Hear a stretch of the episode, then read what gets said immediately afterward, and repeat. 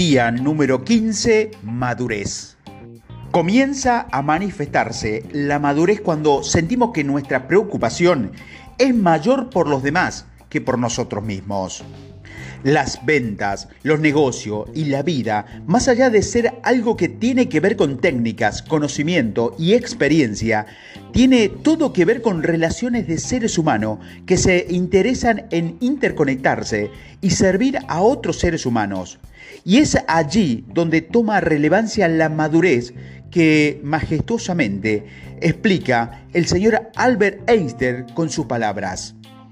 Cuando hablamos o escuchamos a los clientes, amigos o familiares que tuvieron una mala experiencia con vendedores, lo que nos dice son cosas como esta.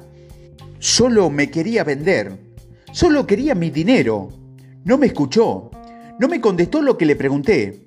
Manipuló mis emociones. Me vendió y luego desapareció. Es deshonesto pensar que solo su empresa o su producto es el mejor el producto o el servicio no me salió tan bueno como me había dicho el comercial. Como vendedores extraordinarios, debemos entender que la madurez es un factor de éxito muy importante en las ventas.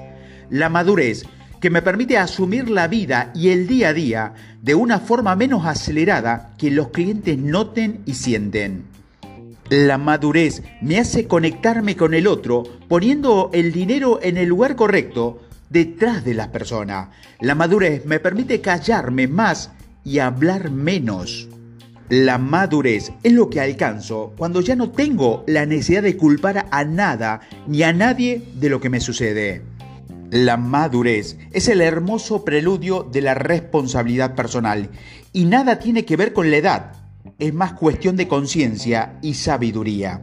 Por eso tanto en la venta como en el día a día de los negocios han estado cambiando de un modelo transaccional a un modelo relacional, de un modelo resultadista a un modelo de transformación colectiva.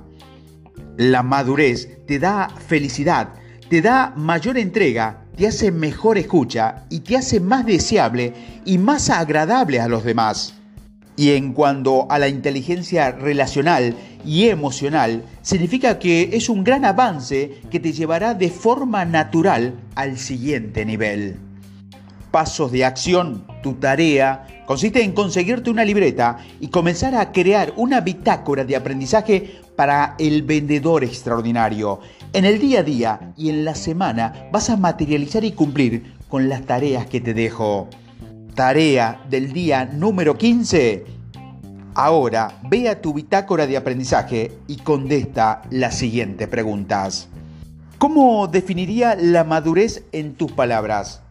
Del 1 al 10, ¿cómo de maduro te consideras? ¿Qué áreas de oportunidad tienes en cuanto a la madurez para tu vida y para las ventas?